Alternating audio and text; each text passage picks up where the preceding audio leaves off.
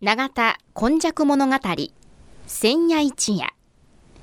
この番組はプロジェクト M の提供でお送りします。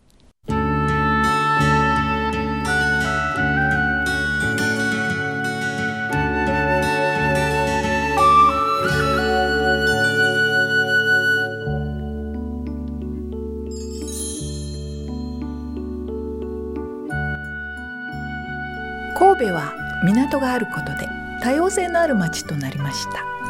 しかしその港というのは神戸港だけを指しているのではありません。山から海へと注ぎ込む川のある地域には素晴らしい砂間が広がり海の流れと川の流れに相まったこの永田地域一帯も神代の昔から自然の生んだ港がたくさん点在していました。そして港は海外からの素晴らしい知恵や文化をその往来する人々と共に受け入れる場となり豊かな暮らしを生み出していったのです。つまり自然が生み出した小さな港が瀬戸内海を望む永田地域にはあちこちにあり長い長い時代を超えた昔から大陸や朝鮮半島の人々との交流を紡いできたのです。そして海外のみならず奈良の都や京の都の人々が大陸へ朝鮮半島へと往来するその一休みの場として出船入り船の合間の休みどころとなっていた。というのがこの永田地域の古来からの多様性を育む素地であるとも言えます。この番組「永田今昔物語千夜一夜」これはこの地域を育んできたこれらの多様な人々の往来とそしてここが住みよいということで定住してきた人々の培ってきたさまざまを一人一人の視点で読み解き解析し永田の多様性これがこれからの時代の大きな力になるというこの地の歴史を掘り起こしながら未来予想図を皆様にお届けするという番組です。毎週土曜日の夜の7時15分からの15分間。1995年の阪神・淡路大震災から生まれたこの FMYY 日本で最初の災害復興ラジオ。外国人市民と地域住民とそしてその思いに呼応した日本中世界中みんなのメディア。FMYY からお届けします。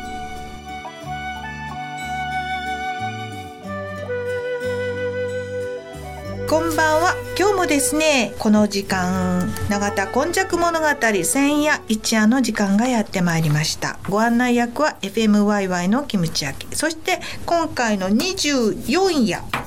この夜のお話はこの方です。永田に住んで70年和田寛治と申します、はいえー、さてですねだいぶこう時代がこう私たちの時代に近づいてまいりまして、はい、江戸時代までに入ってくるっていうようなところです。そうなんですね。1603年ぐらいから、はい、まあ、あの徳川幕府があのね政権握って江戸時代長く続くんですね、はい、大体まあこの辺りから我々今やってることとあの原型ができてくるというような今日はお話なんですが。24夜は私たちの原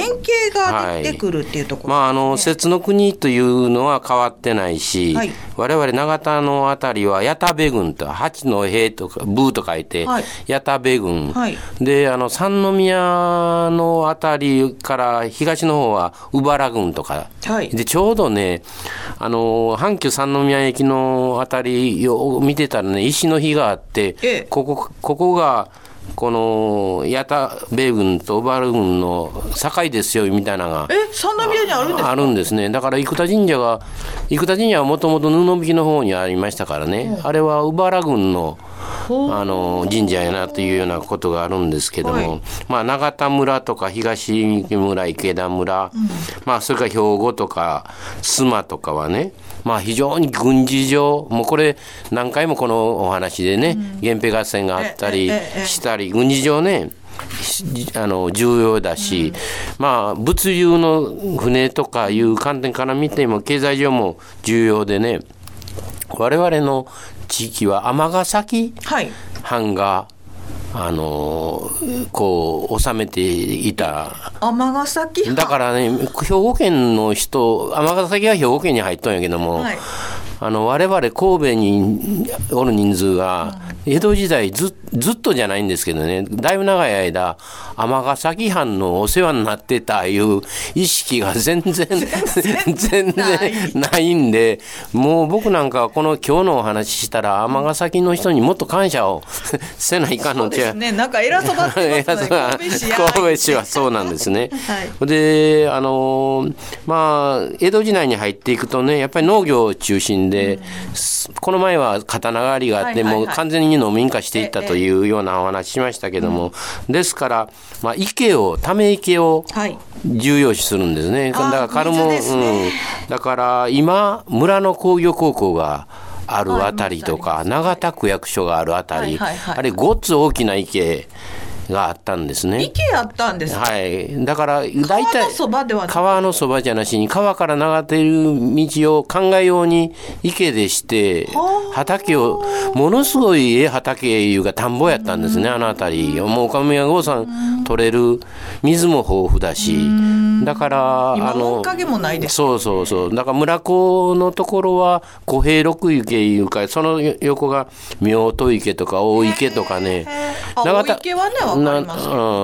な、名前のねあれがあってですね、それで池が多かったと。それから神社なんかもね、綺麗な形鳥居があってとかお社があるいうのはね江戸時代の人が一生懸命自分らあの農村でお金貯めて作りはったいうのが多いですね。でじゃあ農村でお金貯めてって自分らの自分らで自分らの神社ですね。まあ永田神社がね、うん、一番まあ永田地域では大きな神社で境があってって生田神社なっていくんですけれどもあの私のいる東利家のとこでもね、はい、私まだあの神社の面倒を見て伊庭八幡さんいうね、うん、神社面倒見とんですよ。すごいでしょ。それでそれは日頃ね、はい、誰も誰もいいかあのお賽銭が入っとるから誰かたくさん来てくれてるんですけどもね、うん、そこにあのまああの明治時代になってったり、もう昭和に近くなってからかな、土地が区画整理で、そこら中にあった神社を5つぐらい集めて、あの、一つの境内に置いてあるんだけども、それまで江戸時代はね、もう自分の家の5軒か6軒ある近くにその鎮守の森、もうそしたらあの守り神ですか、ね、守り神。で私はねまだ中学生の頃ね、はい、あのその集められる以前に愛宕さんという神社がありましてね、弟と交代でねお茶を買いに毎日行ってました。だから神社にお茶をあお茶を買いに。お茶をねお茶とと言うんやけどね、うん、あのお茶を新しいのお茶お供えに行く行くんですよね。だから中学生ぐらいまでいたら60年近く前まではねその江戸時代の風習がずっと流れてて。じゃあもう本当に神社って言ったら民衆の民衆のあの家の守り神みたいな。そうですね。それでちょうど私それ移し替えの時に中学生でマスク口にしてね手袋白い手袋をしてねあの中の神さんを移し替えた経験があるんですけどね。で今も1月18日があの厄除けのお祭りとかねやったで6月の8日の近辺のあのちょうど田植えの頃にお祭りがあったりするんですね。民衆信仰だったんですね。民衆信仰ですね。で我々のとこはあのイバイっているにあの弓をいるに「ば」書くんですけども「いば」っていうの、はい、お名前の方もいますね。はい、で神宮公がなんか弓をね引いてやったいう個人に習えてそういう名前がついてるんですよ。でそのね近くにねチリンさんという。チリンさん。チリンさんって可愛い名前でしょ、はい、チリンさんとみんなね子供の頃ねチリンさんのとこで集まろうかとかね遊びに行こうか、うん、そこもねこんもりした神社があってねあの永田神社の出先の神社があのお屋敷があったんですね、うんうん、で僕らそこは土のところで少し小さな遊びはできるから、うんうん、学校終わったらチリンさん行こうかって、で我々の地域だけじゃなしにね村のあの悪魔よけとか、うんうんあのお守りとかをするのをねあの関西ではなんか知人さんと言われるところが他にもあってまああの長田とか神戸はね、うん、あの新しい神戸は開港して150年で歴史がないと言われてるけどもずっとね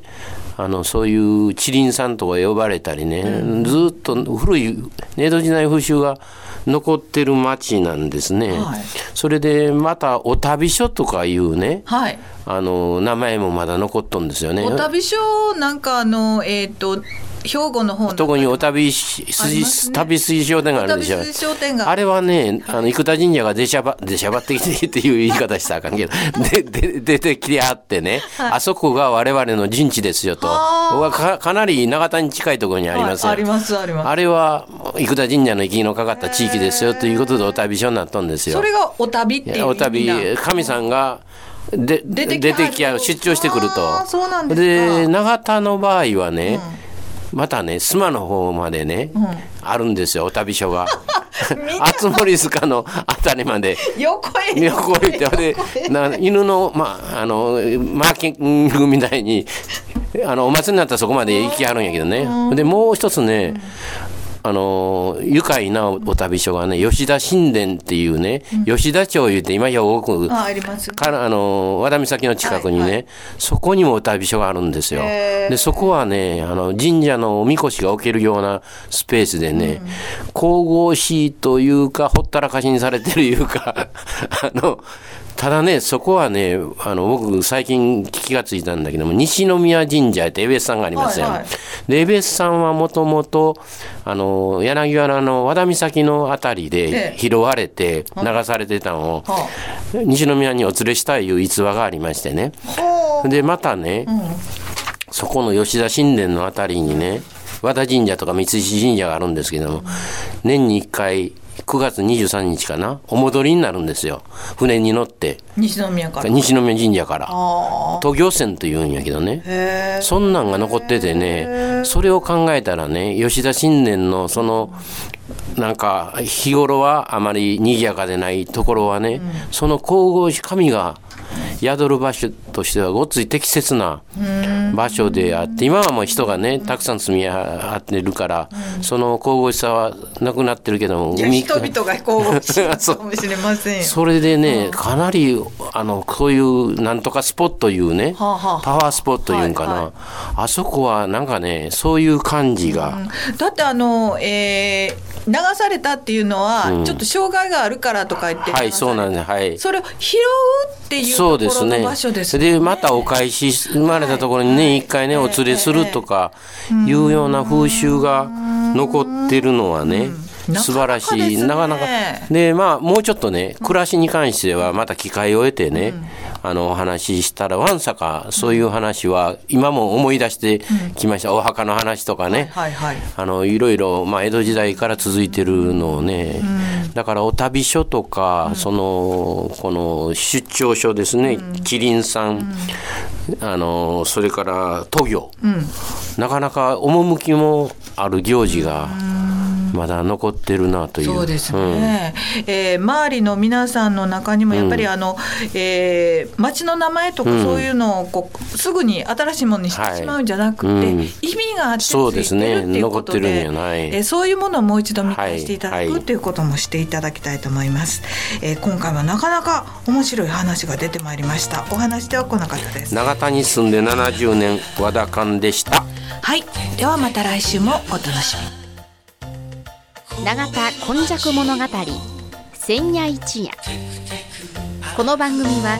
プロジェクト M の提供でお送りしました。人が揺れ空も揺れ。花揺れてお